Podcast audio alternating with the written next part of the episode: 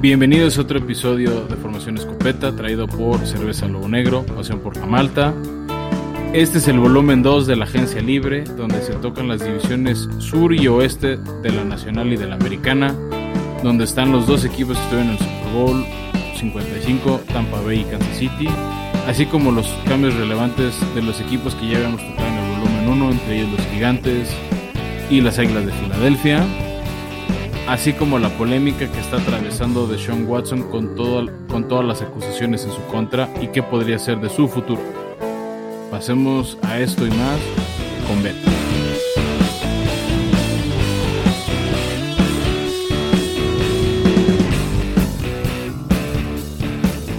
Hola a todos, esto es Formación Escopeta, mi nombre es Beto Orozco y estoy reunido como todos, eh, como todas las semanas con Flowers. Eh, antes que nada, Decirles que este es un episodio patrocinado por Cerveza Lobo Negro, Pasión por la Malta.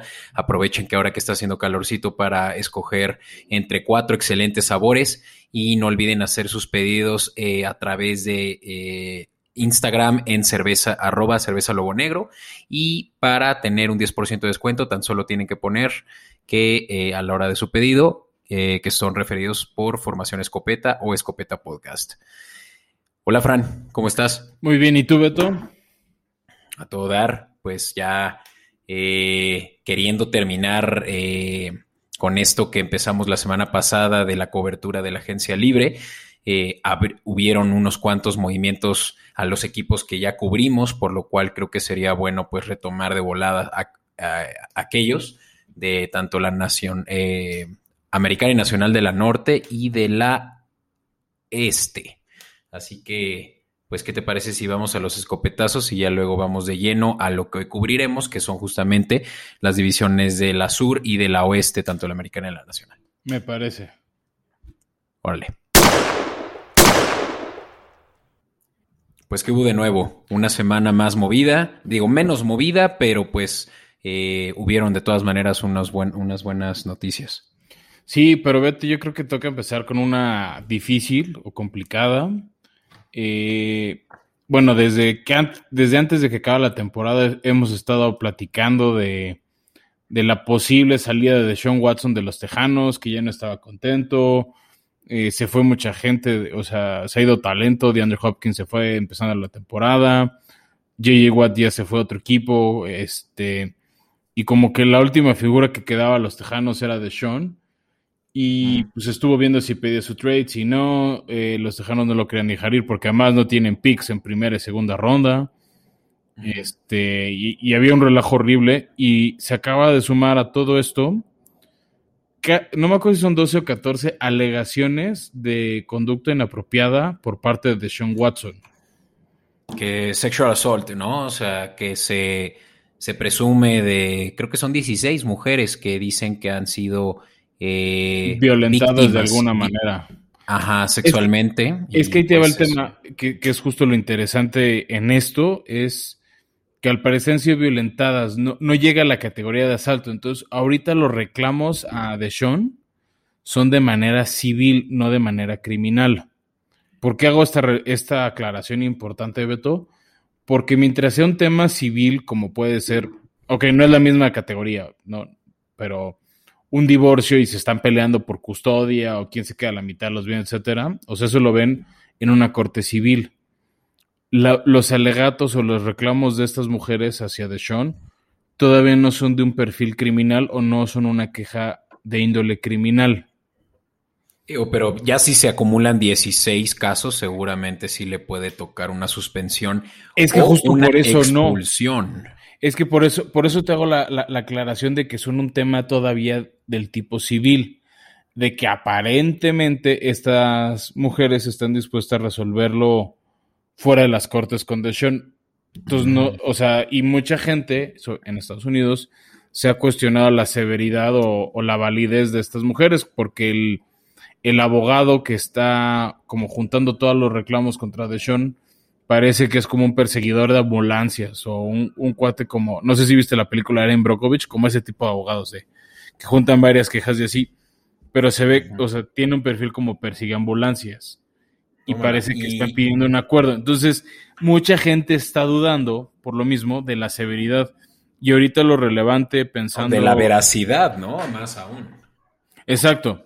El tema es que pues son 16 mujeres, entonces ya, y ahorita con el contexto global que todos estamos viviendo y con, con la tensión y la importancia del tema de no violentar a las mujeres, este, pues la liga sí está teniendo los ojos encima de cómo se va desenvolviendo esta historia, pero al día de hoy, Beto, mientras no haya una acusación criminal, por reglamento de la liga no pueden suspender a Deshaun, no o sea, lo podría cortar el equipo por, por temas de cláusulas de conducta y demás, o sea, eso sí podría suceder.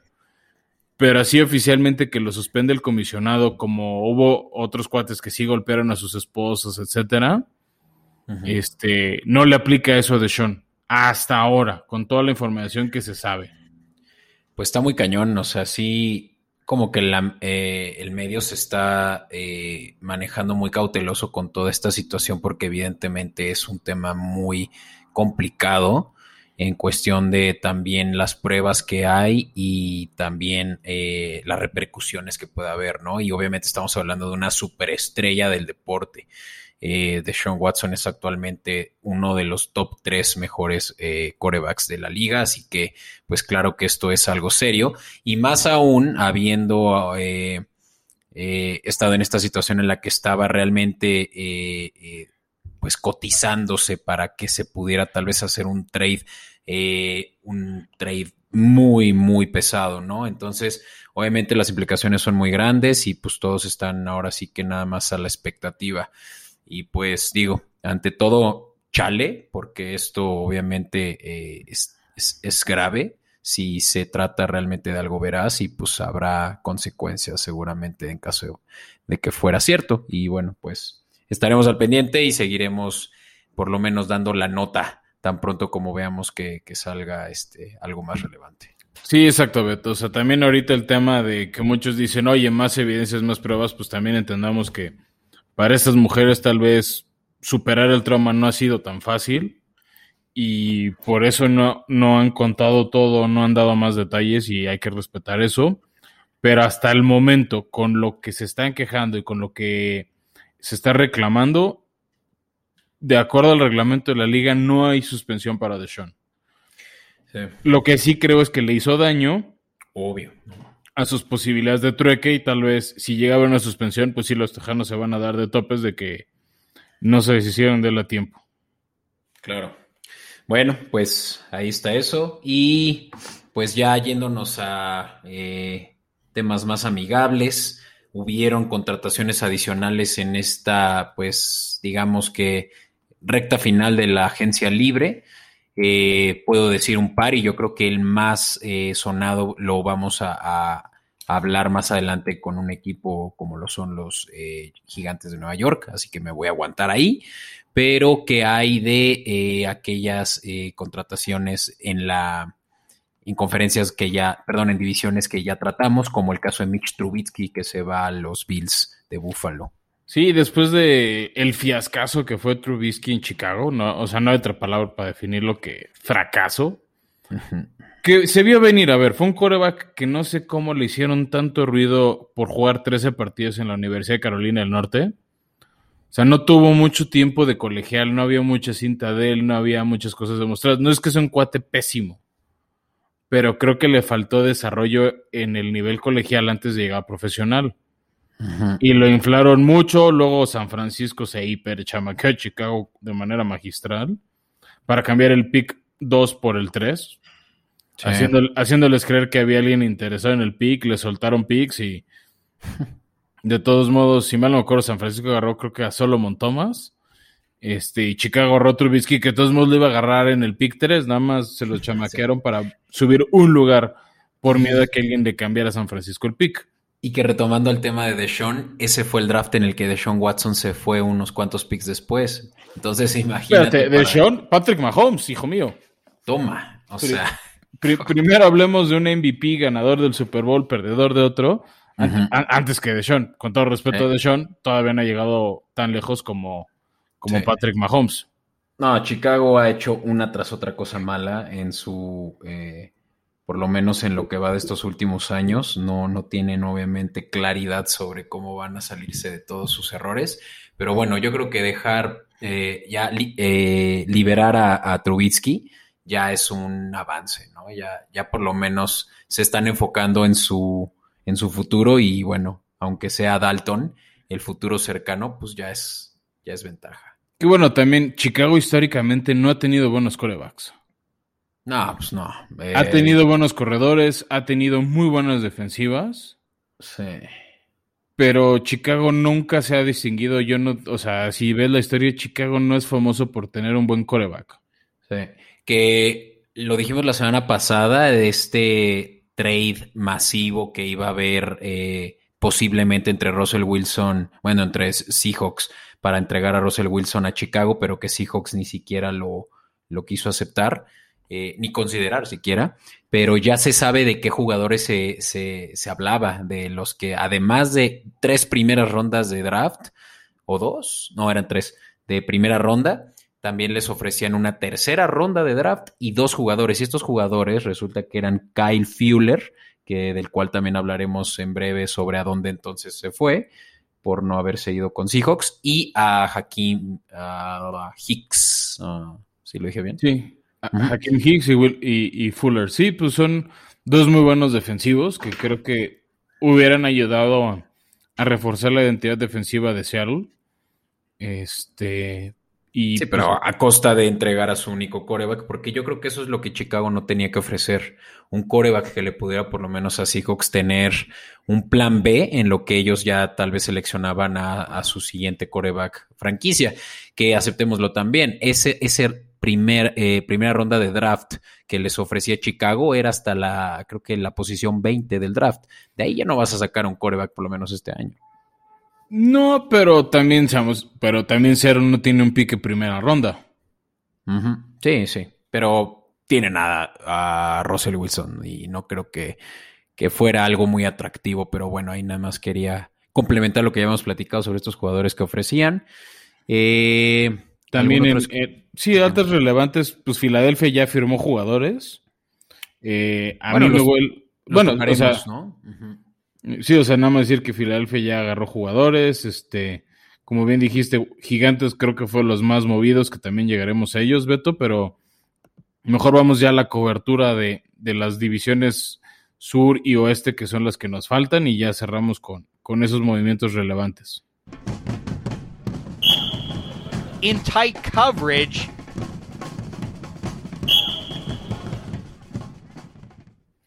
Bueno, Beto, hablemos de los campeones, este, los Tampa Bay Buccaneers, que no es que se hayan movido muchísimo en la agencia libre, sino más bien refirmaron o, mantuvieron talento este, para que no se les fuera. Creo que el más relevante fue Shaquille Barrett, que le dieron un contrato de cuatro años. También a Ndaka Monsu, también lo, firmaron por otro año más. Volvieron a firmar a Levante David. Eh, mantuvieron a Ryan Sokop, a Kevin Minter. Y del lado ofensivo, bueno, toda la línea ofensiva casi se mantenía intacta. Nada más mantuvieron un año más a Aaron Stinney. Reajustaron el contrato de Tom Brady para que llegue a los 45 años. Le dieron otro año a Rob Gronkowski y le pusieron la franquicia a Chris Godwin. Entonces prácticamente. Pues sí, o sea, realmente se, o sea, reestructuraron contratos para mantener a los, a los titulares. Lo que me brinca en bajas es Blaine Gabbert, que era la banca de Brady, que bueno, creo que vale la pena tener un quarterback suplente, seas, aunque tengas a Tom Brady o Aaron Rodgers de titulares. Y más si ya tienes 43 años, ¿no? Sí, es pues una lesión y, y ahí quedó tu temporada. Y lo otro que me brinca mucho la atención es, hasta el día de hoy, no han vuelto a renovar ni a Leonard Fournette ni a Antonio Brown. Que Antonio Brown les había salido en una ganga. ¿No? Se lo firmaron con el mínimo, se le dieron como contrato de alguien novato, porque pues no, nada más podía jugar la mitad de la temporada por su suspensión. Les dio buenos resultados a mi gusto, pero bueno, también tienes a Mike Evans, tienes a Chris Goodwin, tienes a Scotty Milner, tienes a Gronkowski, tienes a Cameron Braid podrías vivir sin Antonio Brown, aunque, insisto, dio pinceladas de buen fútbol. Sí, sí, pero Creo que Antonio Brown no va a darle ya mucho valor justamente a ese, eh, pues sí, a ese eh, depth chart que tienen tan amplio en, receptores y probablemente pues ya no quieren tampoco chutarse el riesgo que hay con él, ¿no? Y, y de Fournette similar, aceptémoslo, es un jugador también con carácter eh, complicado, egocéntrico y probablemente pues tampoco les convenía mucho a diferencia de su primera opción que es Ronald Jones y, un, y una creo que primera, bueno, no primera ronda, pero selección del draft pasado también buena que tiene. Correcto. Y bueno, Beto, pasemos al siguiente equipo, tu, equipo favorito, que también es de División Sur, pero de la Americana. Esos meros, eh, los jaguares de Jacksonville, vienen a, a hacer pues Movimientos que he escuchado que no son muy eh, aplaudidos por analistas, en el sentido en el que... Pues es Jacksonville. Es Jacksonville y, no tienen muy buen ojo. Yo creo que ahorita con su nuevo coordina, eh, que digo, general manager, pues tienen todavía que entenderse entre, eh, pues, entre todos la directiva que tienen ahí y, y realmente dar pues dar con esos huecos que ellos tienen, que son varios. Pero te voy a decir unas contrataciones que a mí me gustaron. Eh, Malcolm Brown eh, lo trajeron de los eh, New Orleans Saints y, esto fue a través de un trade porque él no estaba realmente en agencia libre, pero es, un muy buen defensivo que le hace gran falta a los jaguares. Malcolm Brown. Malcolm Brown, tackle defensivo. eh, y también hablando de esa línea defensiva, trajeron de vuelta a Tyson Aleolu, quien es eh, también un jugador que venía de los Steelers y tiempo atrás también estuvo ya en los Jaguares, así que regresa a casa. Eh, Alealu, Alualu, perdón.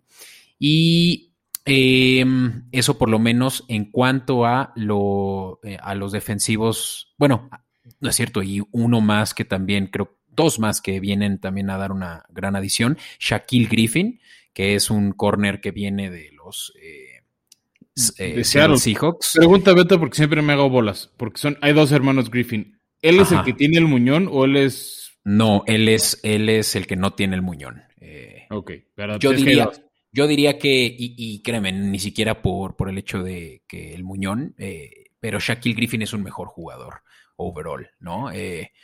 Eh, no recuerdo el nombre del otro, pero él sigue como linebacker en, Seattle. Eh, su hermano, que es más chico, pero Shaquille es un gran corner, que, de hecho ahí, es donde se empieza a hablar de que pues Jacksonville tal vez no, no hizo lo correcto en cuestión de cómo eh, balanceó el dinero, porque a Shaquille Griffin le dieron un contratazo de tres años por 44.5 millones. Eso es contrato de top. Yo te dije, Jaguars gonna jack. Este, y Pero bueno, tío, para cerrar un poco de, Jacksonville, me brincó que decidieron conservar a Minshew, pero también trajeron al coreback reserva a CJ Bethard. A ver, todo el mundo sabemos que, van a agarrar con su primer pick coreback. Entonces me brinca mucho cómo va a quedar ese cuarto. O sea, asumo que Minshew va a ser el tercero y Bedhart, con su experiencia, como es un coreback de media tabla para abajo, pues será el segundo para, para cualquier cosa que se le ofrezca a Lawrence, ¿no? O, eso siento yo. Sí, porque Bedhart viene más ya con, eh, con skills de veterano. Y, realmente Minshew yo creo que va a ser ya la válvula de escape en caso de que todo sale mal. Y, y, también el que tengan eh, pues un, un contrato de novato en un buen jugador, que es eh, el caso de Minshew. Y, bueno, finalmente, porque no me quiero clavar tanto en los eh, jaguares, que no hicieron tampoco tanto, pero dejaron eh, a tres de sus receptores, digamos, de los cuatro que tienen, terminaron a tres en Keenan Cole, Chris Conley y Dede Westbrook. Todos se van. Y en cambio. también se va Tyler Eifert, ¿no? Y algo que me brincó, Beto, y te quiero preguntar, porque tú defendiste a Robinson en el draft, ¿por qué traerse de Seattle a Carlos Hyde? Yo sentía que si había una posición que estaba tranquilo, Jacksonville era corredor. porque sabes que necesitas tener también depth ahí, ¿no? Eh, Carlos Hyde también viene de vuelta a Jacksonville, ya conoce el esquema y seguramente se va a poder acoplar muy fácil a, cómo Robinson va a tener, eh, obviamente, mucho más eh, la pelota, pero pues obviamente Carlos Hyde es muy bueno en third downs, lo sabemos. y bueno, finalmente receptores, Jamal Agnew, que traen de Detroit, que esa es una gran contratación. ¿Tú crees? Sí, él, él, es un, vas a ver, un underdog. Y, viene junto con su compañero veterano Marvin Jones, que es... Eh, Marvin Jones, a ver, era, el número dos en, Jacksonville, pero digo, no sé si llega a ser el dos en Jacksonville, viene de ser el dos en Detroit después de Goladay, que a mí lo que me brinca es, ¿uno de ellos va a ser el uno? No, pues... Eh, o será ah. Philip Dorset que también acaba de llegar. Ah, Philip Dorset también lo traen, pero no, ¿cómo? Em, estás desestimando que tenemos a... Oh, se me fue por ahí el nombre porque pues estoy aquí. Por eso lo estoy desestimando, porque nadie se acuerda de él. Exacto, pero este, no, tenemos un wide receiver one y eso te lo puedo demostrar tan pronto como lo encuentre, pero bueno. Eh, bueno, en lo que te acuerdas, Beto, pasemos al siguiente equipo el campeón, el campeón del sur de la americana. A ver, vas, vas. Ya lo tengo, ya lo tengo. DJ Shark. Ahí está nuestro eh. Oh, ¿cómo no? Jugadorzazo, eh. jugadorzazo. Hay eh. obviamente oportunidades, pero pues tienes que ponerle un buen coreback. Y, es el año de. Pues es el año de probarse, eso sí estoy de acuerdo. Pero bueno, eso es todo lo que puedo decir por los Jaguares, quienes obviamente van a traer ya, bueno, van a ser el tema de conversación en el momento en el que empezamos a hablar del draft. Va, perfecto. Bueno, Beto, hablemos de otro equipo de la americana, el campeón del sur. Después de varios años, ahora sí los Titanes ganaron el sur, pero flaqueó mucho la defensiva toda la temporada. Este. No había pass rush, no había presión a los corebacks. Eran de los equipos con peores este, presiones de coreback. Y bueno, eh, Trajeron a Bob Dupree de, Pittsburgh, ya habíamos hablado de a ver si es su año o no, después de... Y, viene una lesión muy, muy sonora en el, eh, en el tendón, entonces, este, pues lo firmaron con buen contrato. Es un cuate de trabajo discreto porque el que se lleva los reflectores era TJ Watt y creo que en Titanes puede probar. También llegó Deonic Autry, este, de los Colts, donde hacía una labor interesante. Llegan dos esquineros después de que los esquineros de Titanes también dieron pena ajena. Creo que una parte era que no había presión del coreback, entonces pues, si nadie presiona el coreback y le das todo el día para lanzar, pues tarde o temprano se van a desmarcar. Llega Janoris Jenkins, llega Kevin Johnson.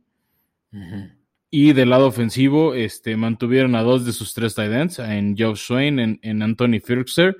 Y como receptor 2 trajeron de los Rams a Josh Reynolds. Creo que esos son los, este, los nombres relevantes. Por ahí un tackle ofensivo en Kendall Lamb. Este, pero hablemos de las bajas. Algunas sonaron fuerte por el tema de del dinero que recibieron en otros equipos. El número uno fue Corey Davis, que le dieron una millonada en los Jets. A ver si es cierto que es expectativa, porque en sus cuatro años, o sea, o sea lo cortó Titanes después de su contrato novato. En tres años no rindió como pick de primera ronda. En el cuarto año sí. Ya con AJ Brown, con Tannehill y a ver qué puede hacer en los Jets. Dejaron ir a John Smith a los Patriotas, a ver qué tal. También le dieron mucho dinero. Este, cortaron a Jadavion Clowney, que en una de esas puede volver. Anda ahorita dando vueltas por equipos. Se fue a entrevistar en Cleveland, pero al menos salió de ahí sin un contrato. Y tal vez donde duele más es que dejaron ir a Malcolm Butler, que ahorita anda buscando equipo. A Dory Jackson, que salió del mismo draft que Corey Davis y no funcionó. Muchas lesiones los últimos dos años de carrera. Y se fue con un super contrato Giants.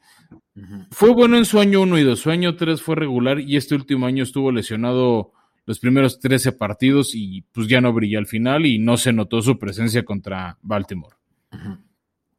Entonces, mi duda con, Ari, con Adoree Jackson es su durabilidad y, qué tantos partidos puede estar ahí. Pero pues ya los Giants no dudaron y le dieron un contrato muy fuerte de casi 40 millones por tres años. Y finalmente Desmond King, ¿no? También se les fue otro corner más y es bueno también. Eh, Pero igual y él no brilló. Él llegó por ahí de la semana 5 o 6 después de que perdieron con Pittsburgh y Cincinnati. Este, llegó cedido por los Chargers donde con ellos no funcionó. Era muy este, bueno para mi gusto. A mí me gustaba mucho. Sí, a mí también me hubiera gustado, pero yo creo que tal vez su precio era muy alto o pedía mucho dinero a lo que Titanes podía ofrecer. Esa es mi teoría. Bueno, en porque si palabras, tanto January Jenkins como Johnson llegaban por menos dinero. Y sigue habiendo muchos esquineros en el mercado Beto que ya hablaremos hacia el final. Bueno, y algo de lo que podemos concluir ya rápidamente con tus titanes es que tienen un problema muy serio en la defensiva. Podemos estar hablando de la peor defensiva de la liga y no me vas a dejar mentir. No, la peor sigue siendo Cincinnati, pero está un poquitito arriba de eso. Híjole, es que de verdad tienen mucho, muchas dudas. Yo tengo muchas dudas por ellos y creo que van a llegar a la liga estando overrated. Así que, vamos a Mira, sí estoy de acuerdo que la ofensiva tapaba muchos errores de la defensiva. Y se les fue su coordinador ofensivo para terminarla de fregar. Sí, pero se quedó el resto del staff. Entonces, veamos qué pasa. O sea, finalmente Arthur Smith era alguien que nadie sabía y estaba en el staff de Titanes desde hace ocho años.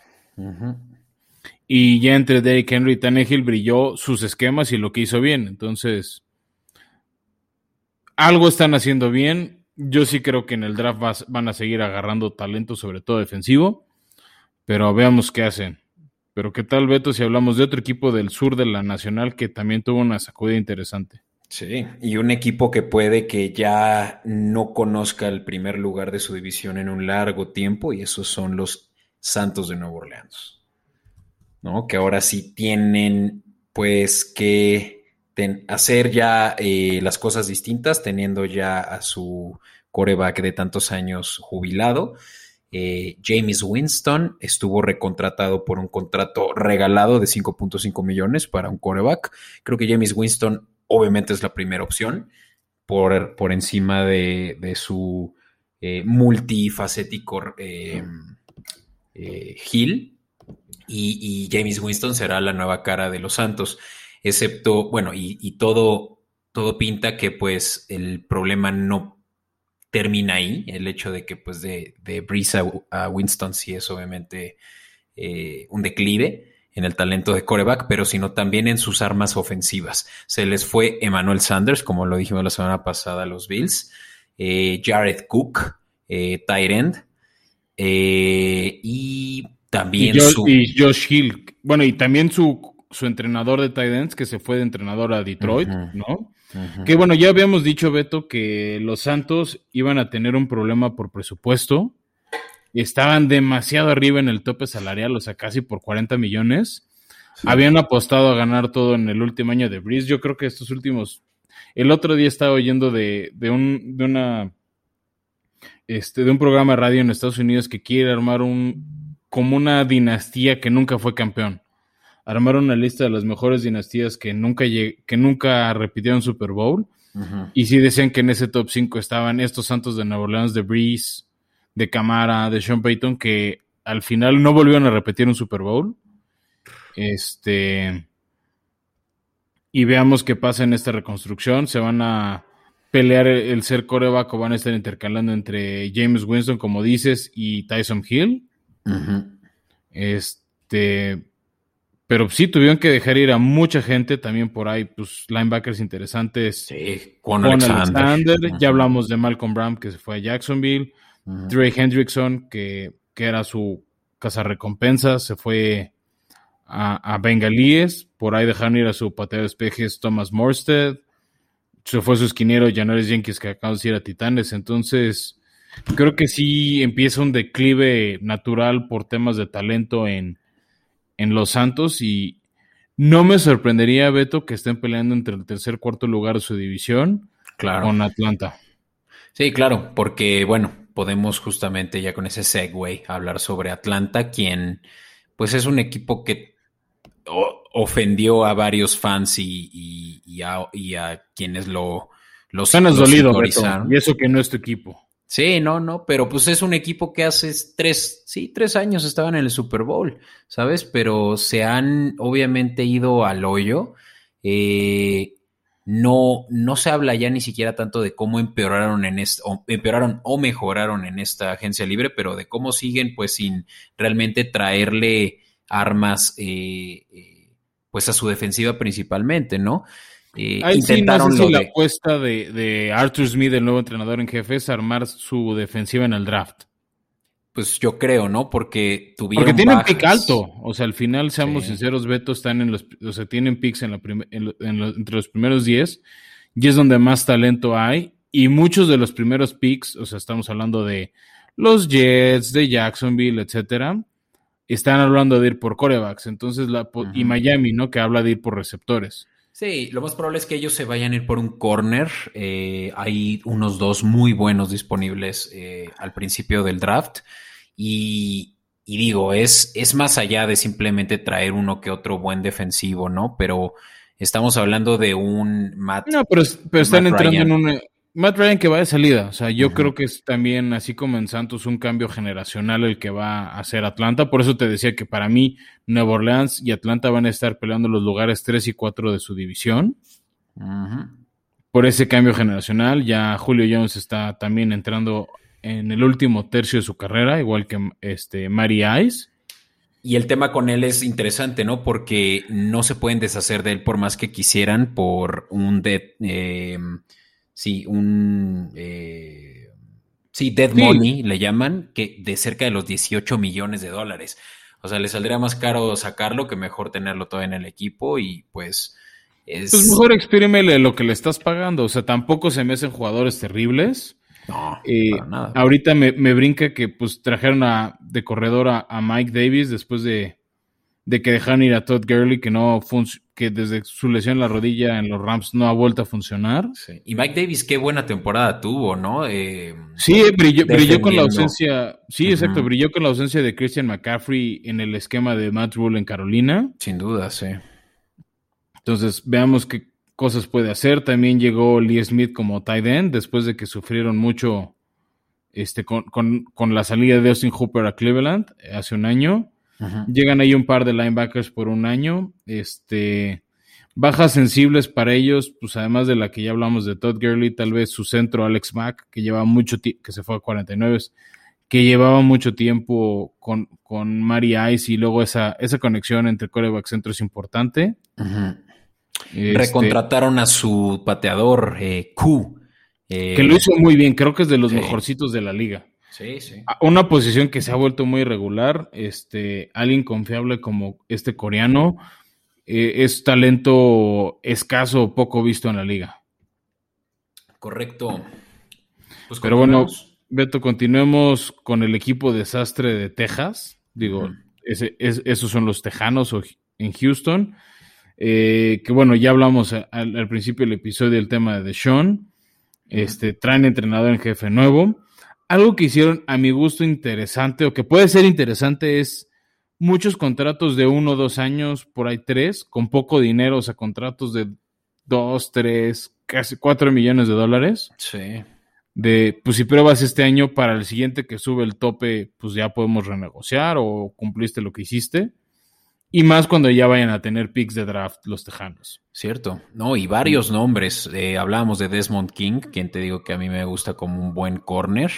Eh, se lo trajeron de, de, equipo. Eh, Squad Lawson, un defensivo, liniero defensivo que viene de Miami. También pues va a ser una buena bueno, él, fue un trueque ahí con Miami, ¿no? Por, por, la baja de Brinkley.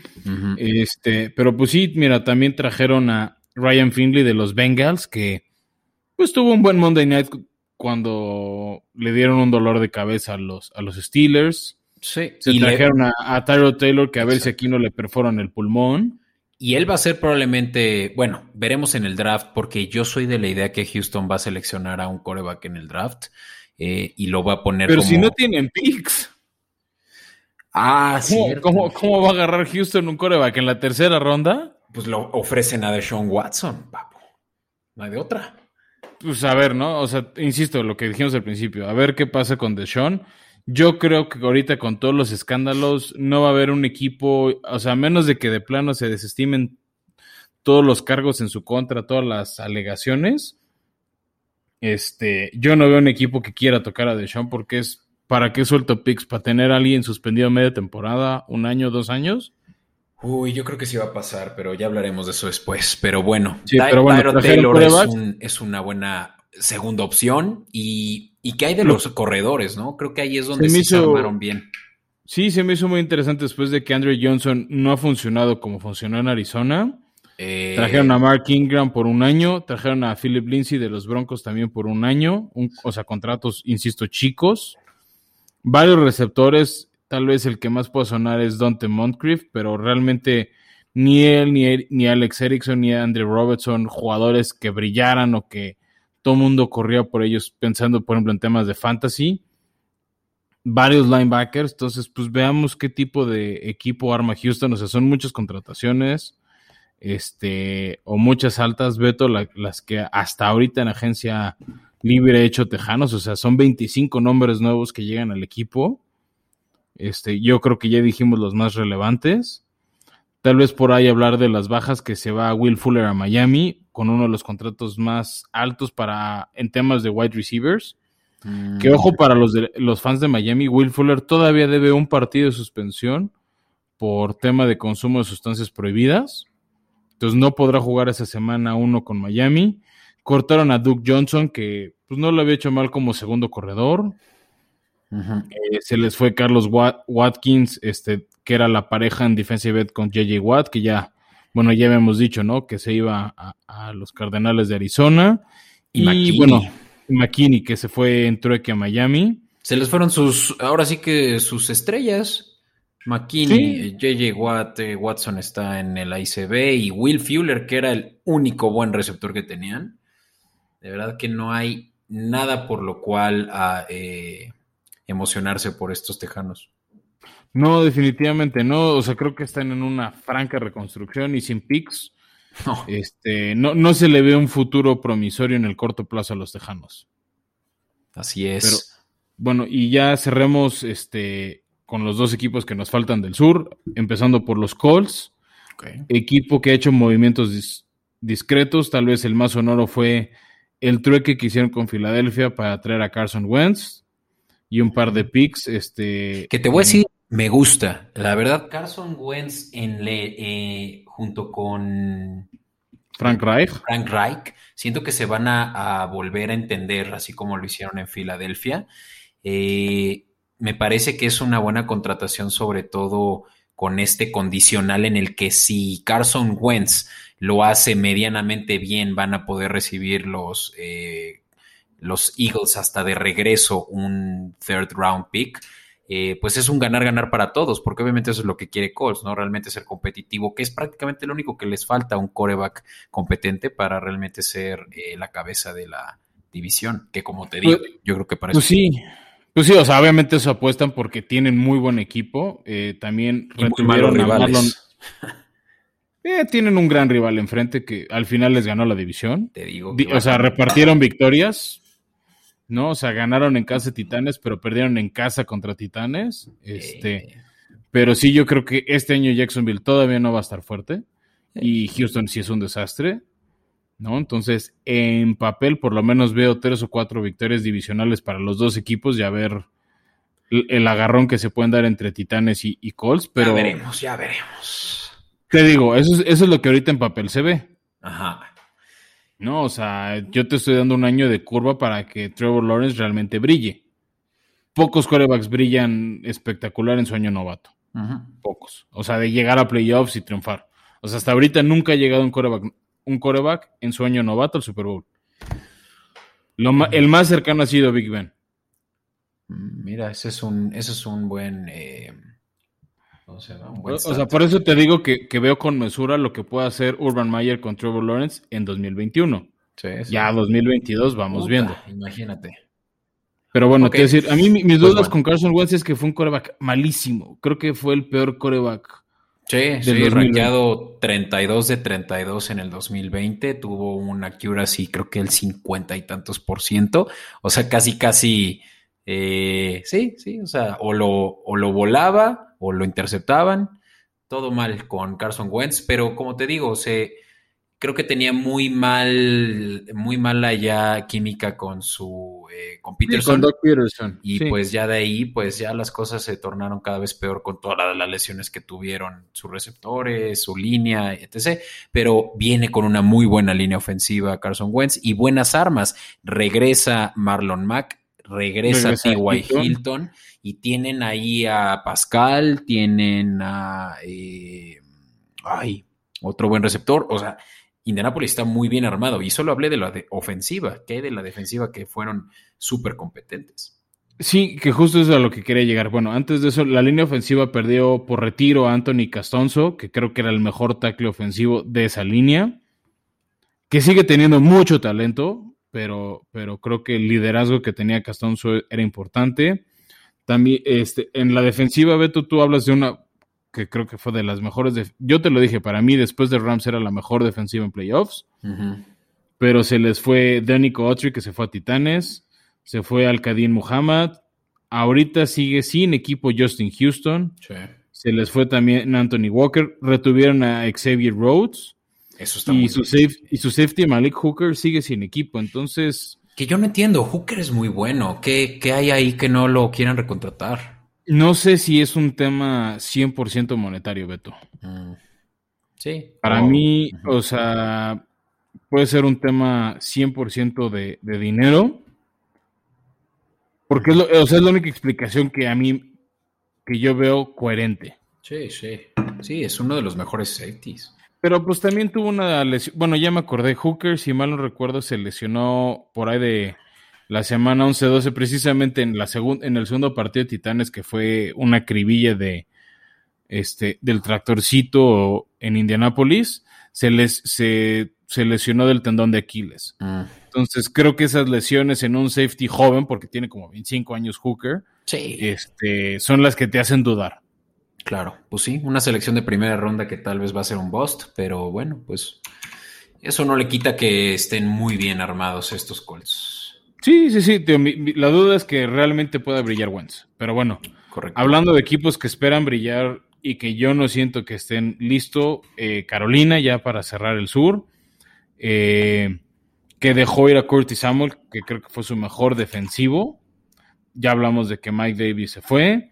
Por ahí otro de las, de las bajas que tienen ahorita en papel está K1 Short, un tackle defensivo ya grande, arriba de sus 30 que ahorita sigue sin equipo.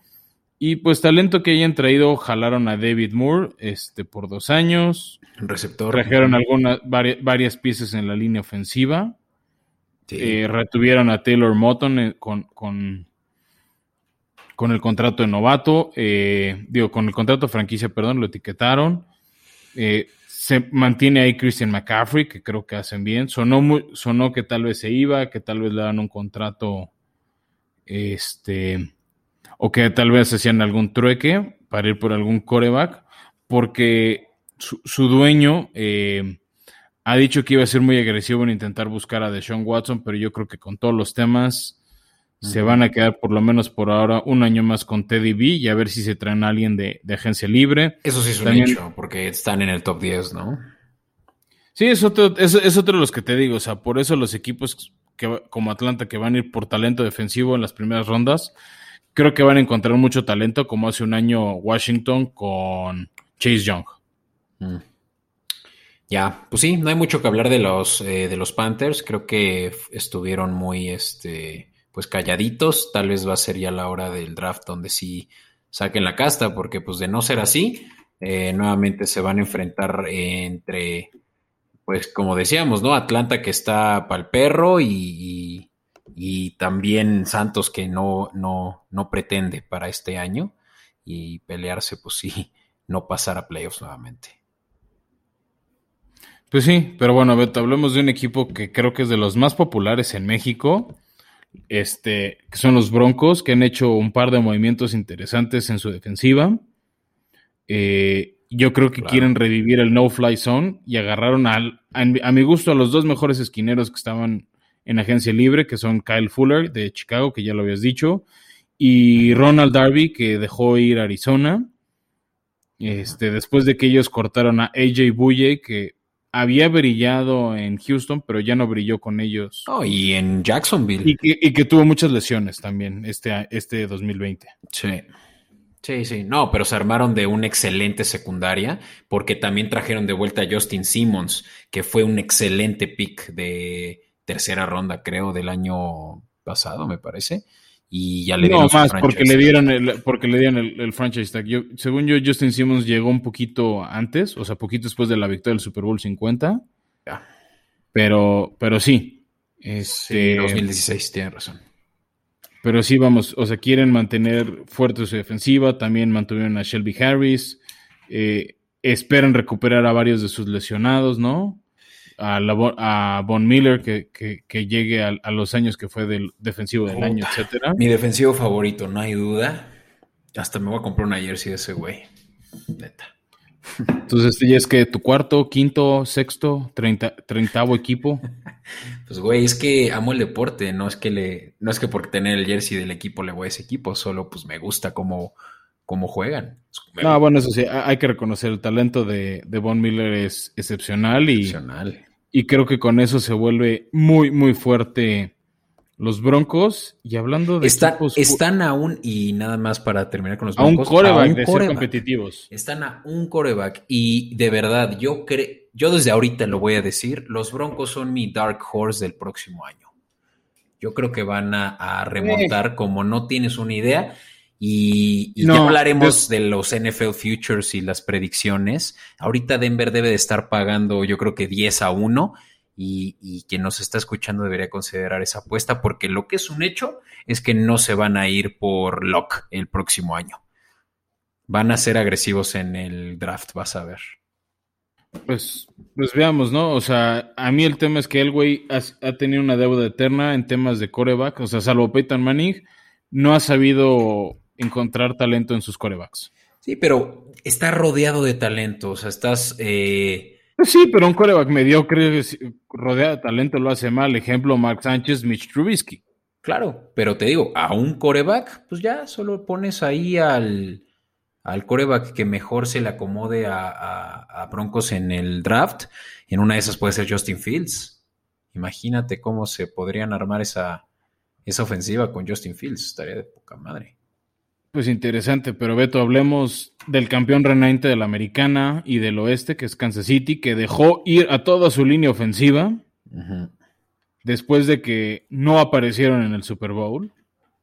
Sí, Mitchell Schwartz, Eric Fisher. Bueno, al- algunas por lesión, ¿no? Justamente esos dos, Mitchell Schwartz se perdió todo, lo- todo, este, todos los playoffs por lesión. Eric Fisher se lesionó de manera fea en la final de, de- de conferencia contra Bills y pues al final fue separado, o sea, bueno, fue cortado por, por Kansas City, que bueno, para tratar de sustituir, sacaron del retiro a Kyle Long, que había brillado con Patriotas y con Filadelfia y se había tomado un año entre sabático, entre retiro, o sea, él antes del COVID dijo que se retiraba y ahorita regresa, creo que en mejores condiciones.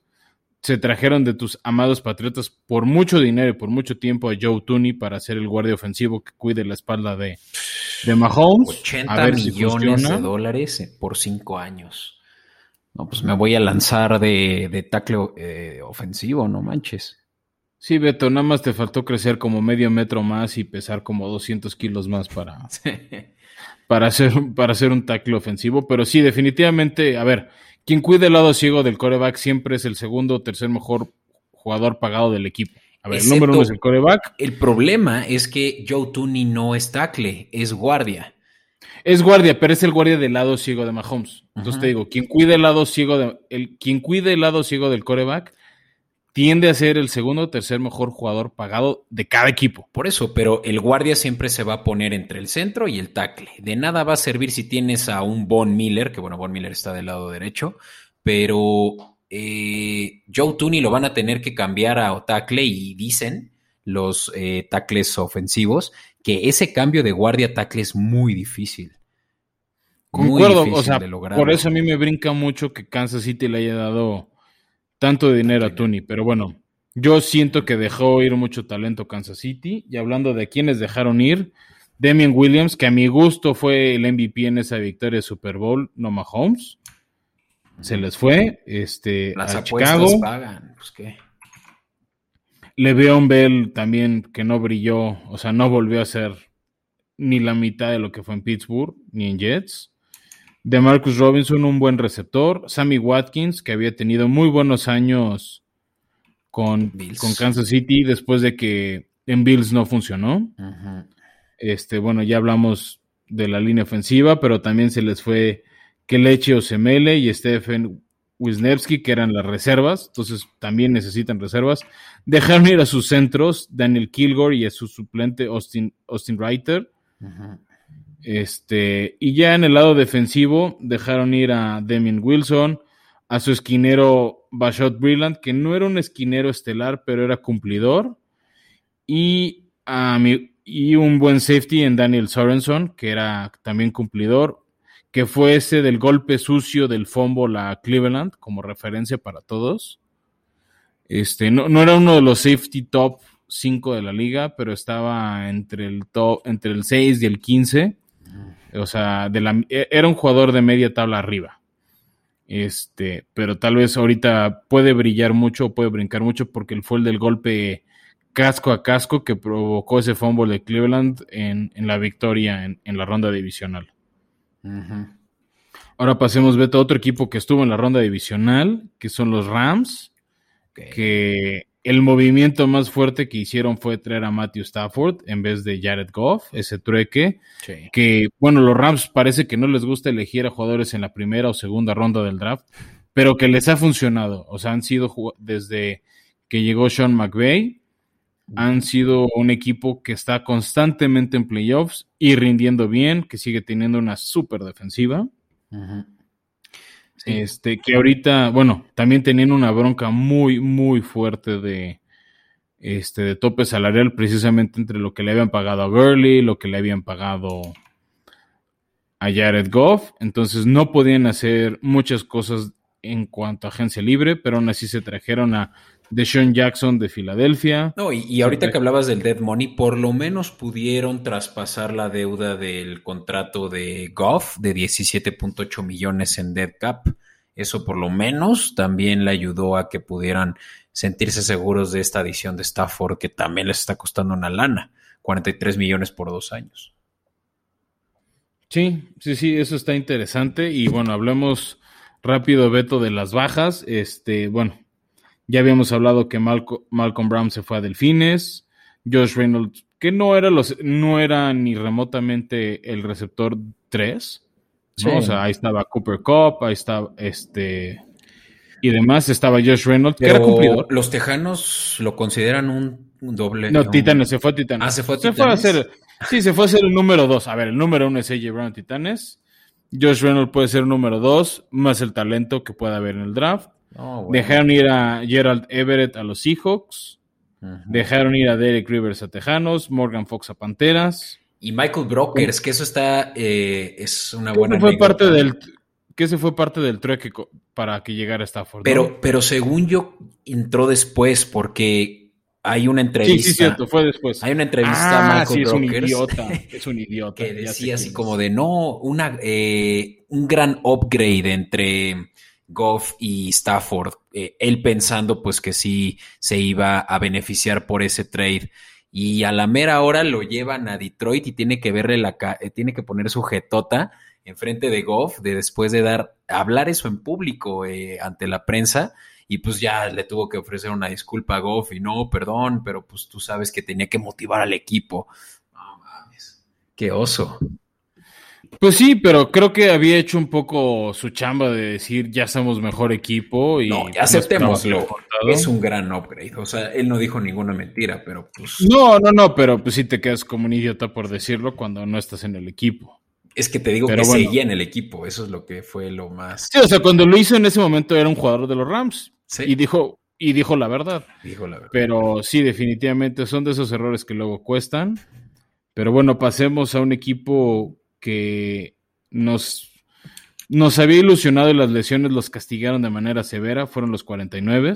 Ujú. Creo que los dos nos gusta el estilo ofensivo de Kyle Shanahan. Sí, pues aquí no. Mucha Este- corrida. Old school.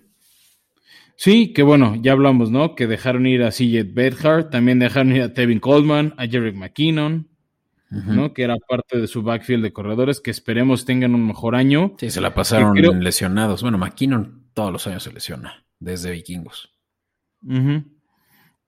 Este, lo que a mí más me sorprendió de San Francisco es el, es el macro contrato que le dieron por seis años a Trent Williams como offensive tackle. Te digo, este, ahí está el mercado. 138 millones de dólares. Sí, Beto, pero la genética no nos dio ni a ti ni a mí. No, sí, Trent Williams este eh, reseteó, como dicen, el mercado de los tackles. De los tackles. Sí. Definitivamente. Y todo para proteger a Garópolo, eso sí es lo que sigo sin entender. No, también van a agarrar. ¿Sabes, ¿sabes cuál es mi teoría ahí? Eh, van a traer a Sam Darnold a San Francisco. Eso es lo que yo creo. No sería interesante. A mí Sam Darnold algo tiene que me cae bien y, espero brille algún día. Sí. Pero bueno, este, retuvieron a The Juice, Kyle Jusic como su fullback. Trajeron a Trent Sherfield. Trajeron, ya habíamos dicho, a Alex Mack. Y bueno, agarraron ahí un par de piezas defensivas. Este, Jason Berrett, Emmanuel Mosley. Con, este, mantuvieron a Juan Williams, a Tavon Wilson. Y que retomando rápido, Berret, qué buena labor hizo en sustituir a eh, Richard Sherman. Eh, que es una de las bajas, ¿no? Que, al menos ahorita está. Ahorita está en la agencia libre y es de, de, los talentos que siguen. A mí el que me brincó mucho que cortaran, bueno, más bien que se fue a, a los Raiders es Solomon Thomas, que era uno de los mejores de defensive ends a mi gusto de la liga, pero bueno, se fue. No coincido en lo absoluto. Yo creo que fue un bust. Fue su tercer pick de draft eh, overall. Fue justo en el pick ese con Trubisky. Y para mí que no hizo mucho en sus eh, cuatro años en, San Francisco. Bueno, tal vez no hizo para el pick, pero creo que era un buen complemento a Bosa. Que él sí era el estelar de ese equipo. A pesar de estuvo lesionado todo el año pasado, entonces sí, no, no tuvo. Sí, tío, fue, fue de esas lesiones, pero en el año del Super Bowl brilló bastante. junto con mm, Bosa. Te diré, ¿eh? Tuvo dos. A ver, Bosa fue el estelar. Bosa fue el estelar. no, no, no. Creo que te estás confundiendo de, de, compadre. A ver, para mí Bosa fue el mejor, es el mejor ofensivo de San Francisco. Sí, sí. Y es el que acaparaba reflectores, pero hay veces que justo la marca que jalan unos es lo que abre huecos a otro. No así como Aaron Donald. Es, para mí la teoría de TJ Watt. Otros jugadores de Pittsburgh jalaban, o sea, no es que no sea talentoso, simplemente cuando más, más de uno de tus coequiperos genera o llaman la atención de la línea ofensiva, tarde o temprano hay un hueco para que alguien lo aproveche. Pero hay que reconocer que hay jugadores con mucho talento, como Aaron Donald o como TJ Watt, que saben jalar que saben explotar esas oportunidades. Claro. Pero bueno, se fue de San Francisco Kendrick Bourne un contrato a mi gusto sobrevaluado por tus Patriotas. Se les fue Marquise Goodwin, este, y ya, de esos creo que son los relevantes. Ahora, regresando a la americana, toca hablar de los Raiders de Las Vegas, que una de las contrataciones que más me brincó fue la de John Brown, después de que tuvo varias lesiones que no lo dejaron seguir siendo el receptor estelar en, en Bills, además de que fue súper opacado por Stephon Dix, pero, el mejor agente libre del año pasado. Pero la verdad, piénsalo, por 3.7 millones de dólares. Es una ganga. Fue una ganga y mucho mejor contratación que, es más, fue un upgrade a Nelson Aguilar, que los Patriotas le dieron creo que 9 millones. Demasiado dinero a mi gusto. Claro. John Brown es una ganga y, y es un jugador eh, mejor, excepto porque se estuvo muy lesionado el año pasado, pero mucho mejor que muchos otros receptores que se fueron antes. No, de acuerdo. Y bueno, para completar ahí la ofensiva hicieron varios movimientos. Mantuvieron a Thier Riddick. Se trajeron a Kenyan Drake, que había tenido un año interesante en Arizona a mi gusto y por ahí en Miami no lo había hecho terrible. No, al contrario. Sí. Eh, tuvieron ahí varios movimientos en su línea ofensiva. Contuvieron a Rich Incognito, que es que fue muy famoso por el bullying que hizo, pero ha hecho buenas chamba protegiendo a Derek Carr. Eh, trajeron a Nick Martin como centro, a Denzel Good lo, mantuvieron. Otro de los contratos interesantes de Raiders, uno de los que más brincó para mí, para bien, fue traer a Yannick Ngakwe, después de que lo tuvo que dejar ir o lo dejó ir Baltimore. Y del mismo modo Minnesota, ese güey lleva tres equipos en un año. Pues sí, o sea, yo lo que he leído es que es un tema de conducta, pero luego Raiders sabe hacer funcionar esos jugadores problemáticos. Históricamente les ha ido bien. Casa de malosos. Pues por eso es la fama de los malosos en México. Este, y bueno, al, ya mencionado Solomon Thomas que acaba aquí en Raiders, ¿no? Esos creo que son las altas relevantes. Y de las bajas, bueno, se les fue su segundo corredor de Devonta Booker a los Giants, que ya habíamos platicado en el episodio pasado. Nelson Aguilar a los Patriotas, sobrepagado a mi gusto. Eh, Jason Witten por fin se retira, o aparentemente por fin se retira. Yo, yo creo que ahora sí es el definitivo, porque ya ni Dallas lo firmó. Este, Trent Brown se fue de su línea ofensiva, Gabe Jackson, su centro se fue, se fue, por Trek a Rodney Hudson, a ver qué tan sensible es esa baja. Sí, no, sí, importante. Se les fue a los Browns Takaris McKinley, un defensive end que no lo había hecho mal, pero, o sea, era parte de ese complemento, esa rotación que funcionaba eh, en el equipo de Las Vegas. Este, y tal vez la Marcus Joyner, ¿no? Que había sido un pick interesante de ellos y bueno, se les fue. Y bueno, pasemos al equipo de Los Ángeles Chargers de, de nuestro colega Quintero, que para sustituir a Hunter Henry trajeron a Jared Cook. Dieron otros contratos fuertes al centro Corey Linsley de Packers, que a ver qué tanto le duele esa baja al señor Rodgers. Sí, no, eso es importante. Volvieron a firmar a Michael Batchley, que el pateador, que yo no lo hubiera hecho después de las groseras fallas que tuvo el año pasado. Pero es que, güey, los Chargers les encanta tener el peor kicker disponible. El peor. Eso lo dijo Quintero. Sí, por eso te, o sea, por eso no entiendo por qué lo volvieron a firmar, aunque haya sido un año o igual es que no ven de plano a nadie en el draft o, o entre los pateadores colegiales como para traer, o, igual y traen un agente, o sea, de esos undrafted que te sorprenden. Pero bueno, ya, ya hablamos, ¿no? Tyler Taylor, que era el suplente este, de Justin Herbert, se les fue. Se les fue Hunter Henry. Se les fueron por ahí dos, tres piezas de la línea ofensiva. Se les se, se jubiló su centro Mike Pouncey, por eso traerse a Lindsay. Melvin Ingram, después de varias lesiones, lo cortaron. Sí, él era un veteranazo ya de, los Chargers. Sí, se les fue un linebacker Nick Vigil, que era cumplidor. Y otra de las bajas sensibles que sigue de agente libre es Casey Hayward. Sí. también es un gran corner, la verdad. Mis respetos a quien lo tome. Yo creo que no se ha ido porque está muy sobrevaluado, pero no se ha ido ningún. Yo creo que, yo, creo que sí ha de estar pidiendo de dinero este, él. Y bueno, Beto, ya para cerrar nos faltan dos equipos. Uno es Arizona, que ya habíamos hablado de algunas de sus altas, como JJ Watt, como AJ Green. Se trajeron de Las Vegas a su centro Rodney Hudson, ¿no? Fue, fue un trade ahí interesante, a mi gusto. Este. También trajeron al pateador de Detroit, Matt Prater, después de que se pillan a Zane González que les falló en varios partidos. Sí, y Matt Prater que tiene creo que el récord del, eh, ¿cómo se llama? El field goal más largo, de sesenta y tantas yardas. Es, Sí, a, ver, cómo les va, también se va a un estadio cerrado. Este, y creo que la llegada de JJ Watt, más lo que ya había con DeAndre Hopkins, este con Cliff Kingsbury puede ser un equipo interesante, o por lo menos que va a hacer ruido, no nos sorprenda cuando salga el calendario que tengan uno que otro partido en prime time.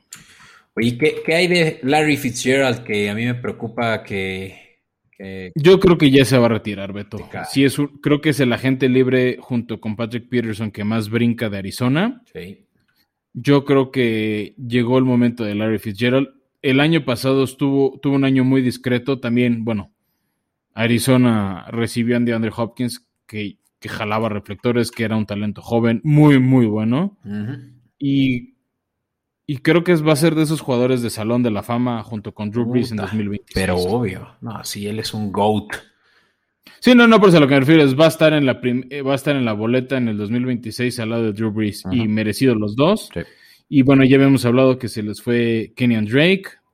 Ya habíamos hablado en el episodio pasado que se les iba su esquinero Patrick Peterson a Vikingos. Y por ahí también se les fue Drake y Patrick, que, bueno, no, lo hizo del todo bien. Y ya cerremos, Beto, con los Seahawks, que hasta ahora siguen teniendo como su coreback estelar al señor Russell Wilson, que le trajeron en un arma al señor Gerald Everett de los Rams y a, un esquinero que es Iker Witherspoon, este, Witherspoon, perdón, que viene por un año. Y de las bajas sensibles se les fue su reserva Gino Smith. Este, retuvieron a Chris Carson, dejaron ir a Carlos Hyde, se pillaron a Josh Gordon, que nada más no, se retiró. se, este, se retiró Greg Olsen después de varios años exitosos en Carolina y una participación muy discreta en Arizona. Y se va, yo creo que se va directo a, a, ser comentarista, ¿no? Que lo ha hecho muy bien. Yo he visto varias transmisiones en Fox de él muy, muy buenas. Este, tiene cierto carisma y vale la pena la opción de Zap cuando Fox lo permite, porque luego Fox tiene pésimos narradores que no dejan, que lo hacen en español, tanto en fútbol soccer como en fútbol americano. Ahí está el pleito que tuvo este cuate del Valle. Pero bueno, este también se, se, jubila el guardia ofensivo Mike Upati, que fue de esos temas que hizo mucho daño a Russell Wilson y por lo que se quería ir porque no tenía línea. Se les fue. Ah, mira, ahí está, aquí está también Shaquem Griffin, es el hermano de Shaquille, el que se fue a Jaguars. Eh, Entonces, entonces se queda ahorita sin equipo. Se queda sin equipo, lástima, porque pues sí estaba padre tenerlos ahí de dupla a esos hermanos. Sí, sí, sí. Y bueno, también se, fue uno de los últimos de la famosa Legion of Boom, KJ Wright. Cierto. Y para mi sorpresa, Quinton Dunbar, el esquinero. Órale. Uf, pues unos Seahawks de los cuales vamos a hablar también ya eh, más adelante sobre todo lo que necesitan hacer para poder eh, pues regresar a, ser ¿no? Levantarse de, esto que, pues que no pinta bien. Pero bueno, Beto, pasemos rápido algunos de los contratos relevantes. Este, ya lo habíamos dicho más temprano el episodio. Eh, Filadelfia ya agarró un poco de talento. A mi bueno, no, a mi gusto no es tanto talento, creo que su mejor época ya fue. Trajeron como suplente de Jalen Hurts a Joe Flaco de los Jets. Sí. Este, un par de safeties. Y pues ya, bueno, por lo menos algo de altas en el equipo de Filadelfia. Chris Harris. era, uno de los top, eh, Anthony Harris, perdón, eh, de los top. Sí, de los top safeties. Sí. Y bueno, hablemos de los Giants que se trajeron de banca de tus amados jaguares a Mike Lennon para ser el suplente de Danny Dimes. No, ya valimos madres, no, no sin Mike Lennon, güey. No, yo creo que vas a llorar cuando se les vaya Minshew. Ese día sí. Sí, sí. Pero bueno, creo que el movimiento que más ruido hizo los Giants fue la llegada de Kenny Golladay. Gran contratación. O sea. A mi gusto, sí. Un súper receptor. Sí. Velo apuntando a Beto para el draft del Fantasy. Claro. También agarraron a Kyle Rudolph, uno de los mejores este, tight ends en el mercado. Sí. No el top, pero sí uno de los mejorcitos. Este, y bueno, ya habíamos hablado de Dory Jackson, ¿no? Sí, no. Que el esquinero ex de Titanes que fue medio bust por el tipo de pedigrí en el que había sido tomado en el draft. Y Leonard Williams, ¿no? Que hablamos del contratazo que le dieron.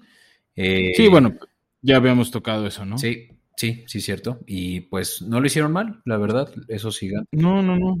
Pero bueno, Beto, hablamos rápido. ¿Quién sigue libre por ahí?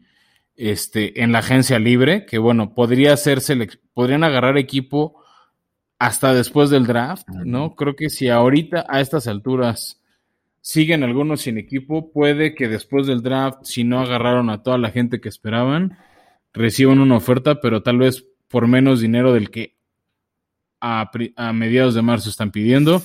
El número uno es Jadevion Clowney, que pues después de que más o menos lo hizo muy bien en Houston, no brilló en Seattle, no brilló en Titanes, también estuvo lesionado. Pero bueno, sigue siendo de esos edge rushers que podrían funcionar, que no es todavía grande, o sea, tiene 28 años. Sí, pero ya no es este tan explosivo como lo era cuando salió de Carolina, ¿no? Sí, sí, obviamente no es el talento desde no, ya no es ese pick de primera, el primer pick del draft.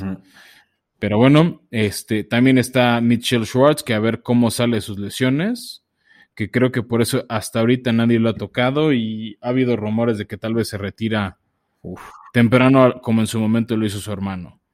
Eh, otro de los que ya hablamos que está libre es Justin Houston, que bueno, el tema de él es un es un poco su edad a mi, a mi gusto. O sea, para un edge rusher, 30 años, pero podría ser un buen suplente para algún equipo. Carlos Dunlap de Cincinnati, después de que se fue de Cincinnati a Seattle, Seattle al final no le dio contrato. Veamos qué pasa con él.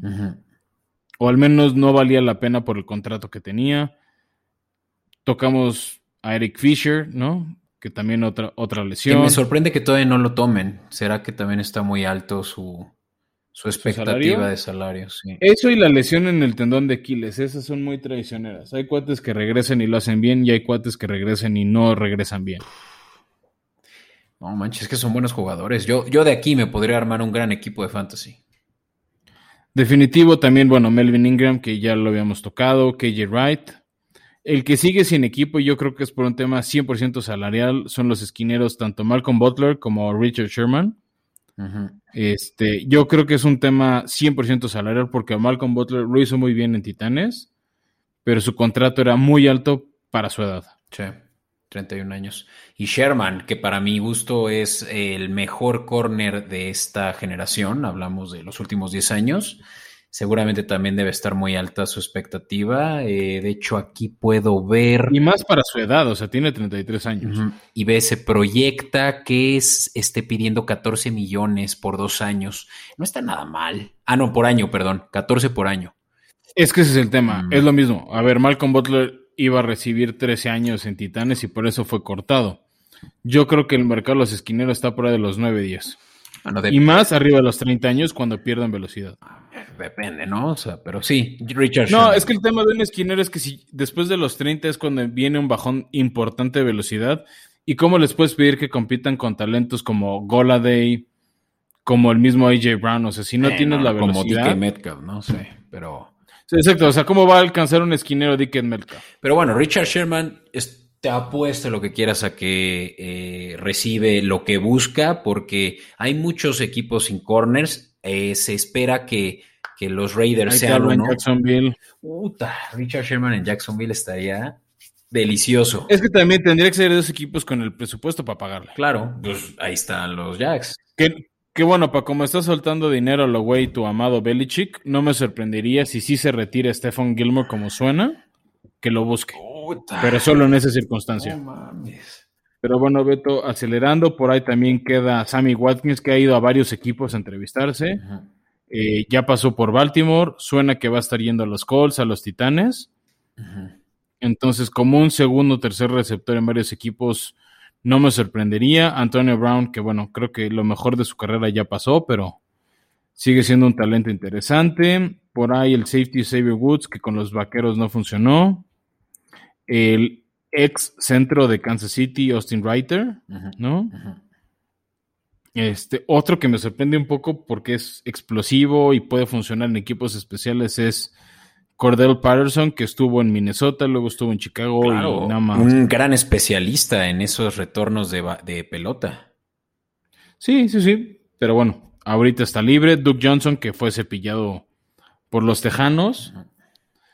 Uno que a mí me sorprende, pero puede ser el tema de las lesiones, es Alejandro Villanueva, que ahorita los Steelers lo, cepillaron.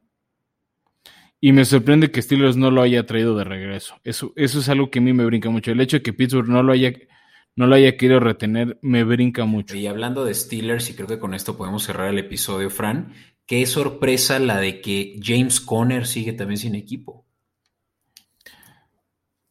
Hijo, es que él brilló los primeros partidos después de que Le'Veon Bell decidió no regresar con Pitur, cuando decidió sentarse.